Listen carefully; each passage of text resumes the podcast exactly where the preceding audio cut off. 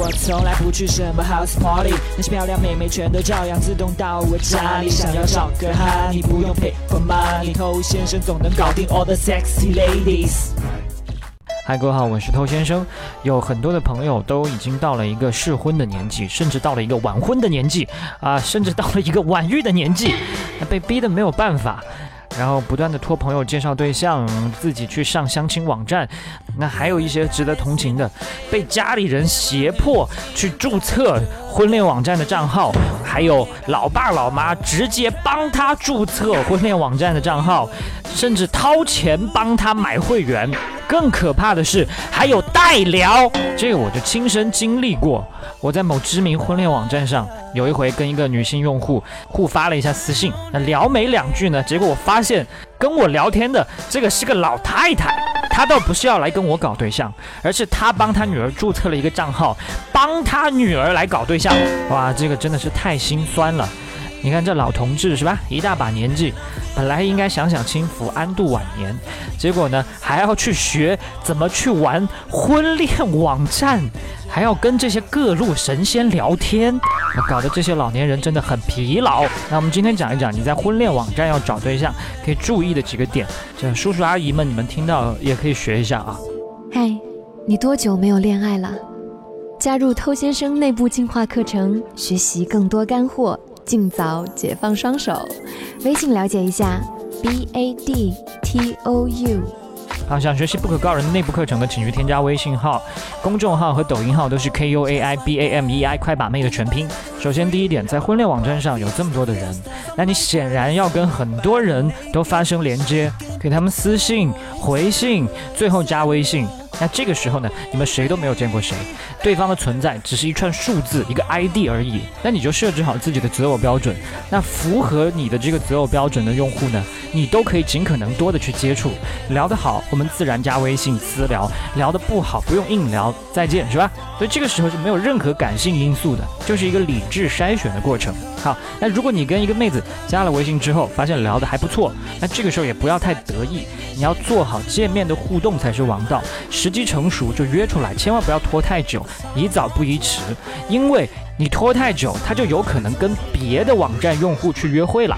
那万一他约上的是那种实力强劲的，他就没有什么心思来跟你约了，而且你也需要尽快跟他确认一下，他跟照片、视频有没有差太远。你敢说你不关心这件事吗？那如果你跟这个妹子约完之后呢？约完就不要去问对方，哎，你觉得我怎么样？我们可不可以继续发展？这就是多此一举，因为你看他反应，你就知道他愿不愿意跟你发展。你何必要把这么敏感的话题给他抛出来呢？而且你一问，就显得你特别想得到这段关系，迅速价值就低于对方。他如果约完之后对你爱答不理，那很显然就是没看上。所以你趁你现在还没有投入什么，赶紧换人。最无语的呢，就是有些人，他跟妹子就见了一面，然后就感觉自己哎呀已经喜欢上她了，难得遇到一个自己喜欢的人，不想错过。你喜欢个啥呀？啊？你了解他什么呀？你不就跟他约过一次会吗？你怎么是个这么随便的人呢？啊，所以太随便不好。但如果说一个妹子她约完之后，她来问你，诶，你觉得我怎么样啊？那这很明显对你有很大的兴趣，那你也不要着急就把这个话给说死了，继续约会推进，对吧？那有些人他不死心嘛，他会说，诶，那有没有一种女人她就是很慢热呢？我约了她一回，她还是比较矜持。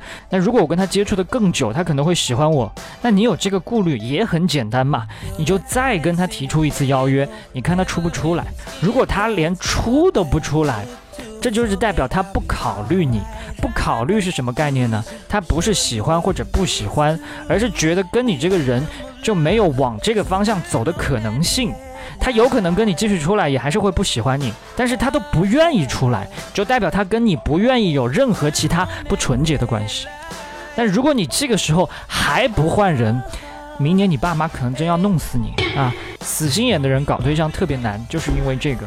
那人家妹子在相亲网站上，他也在不断的接触对象，不断的跟不同的人见面，不断的挑选，他哪有功夫浪费在每一个接触的对象身上啊？那我们这些兄弟呢？他还在傻傻的坚持。网络一线牵，珍惜这段缘。好，那如果这个女生她暂时不考虑，那也无所谓。我们要换人，但是不用气急败坏，不用去谴责对方，不用去把对方删除拉黑，留在微信里。啊，总比删了强。你哪知道他哪一天空虚寂寞，或者被你之后某些状态所吸引，重新又有了一些新的想法呢？是吧？当然，我们不用去盼望这种事情发生，只要把它留着，机会总归大了那么一些。你又不用死盯着他，你盯着的是整个女性群体。你做好我们今天讲的这几点呢，你在婚恋网站上的成功率就会大大提升了。希望你可以尽快找到自己的对象。我是头先生，我们今天聊这么多了，把节目分享给你身边单身狗，就是对他最大温柔。